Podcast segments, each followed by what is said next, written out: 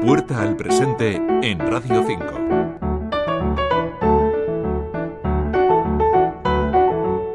Todos hemos escuchado esta noticia. La cantante estadounidense está a punto de cumplir 30 años y es actualmente la mujer más poderosa del mundo del entretenimiento.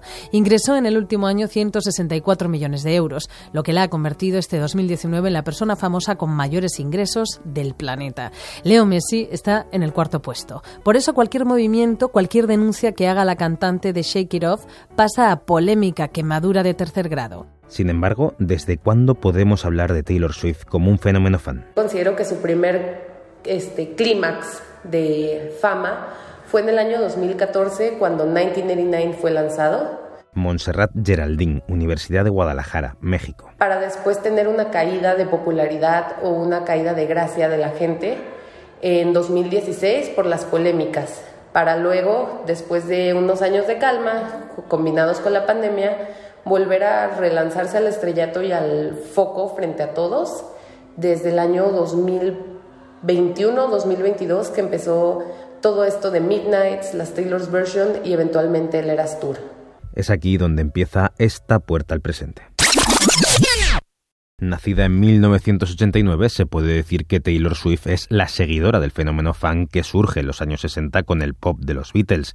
No obstante, la cantante estadounidense le ha dado una vuelta de tuerca. Uno de los ejemplos podría ser también el lanzamiento de la canción Cruel Summer, que a pesar de que la canción salió en 2019, fue este año que estuvo en los primeros lugares del Billboard, gracias a los fans, y que eh, en estos últimos días de agosto Taylor que se tomará un descanso de The Eras Tour, lanzará la película para mantener nuestros intereses y esta película ya ha causado salas de espera en la venta de boletos en cines estadounidenses.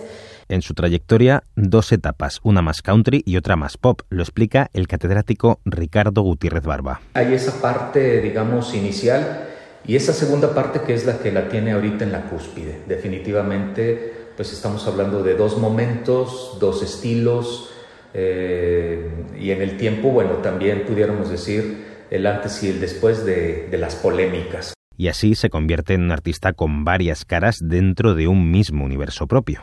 El lanzamiento de Folklore y Evermore se incluyó este modo experimental con personajes ficticios que amplió más las perspectivas de los fans le dio este un nuevo toque a las eras porque ya no solo era country pop, ya teníamos folk, ya tenemos folk, ya teníamos este música alternativa, ya teníamos este un montón de nuevos sonidos que expandieron aún más universo.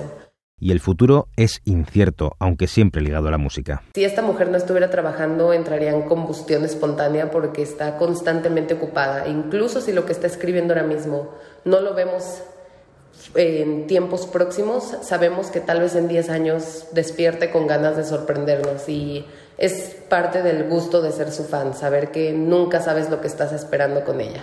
Así, seguiremos escuchando noticias como esta. Echando cuentas, veo que a lo largo de estas tres temporadas he hablado varias veces ya de Taylor Swift. La primera porque la joven había decidido regrabar su discografía para volver a tener los derechos sobre sus canciones. La segunda el pasado verano porque la antigua niña prodigio del country había publicado uno de los discos más hermosos de este 2020, Folklore, surgido del confinamiento.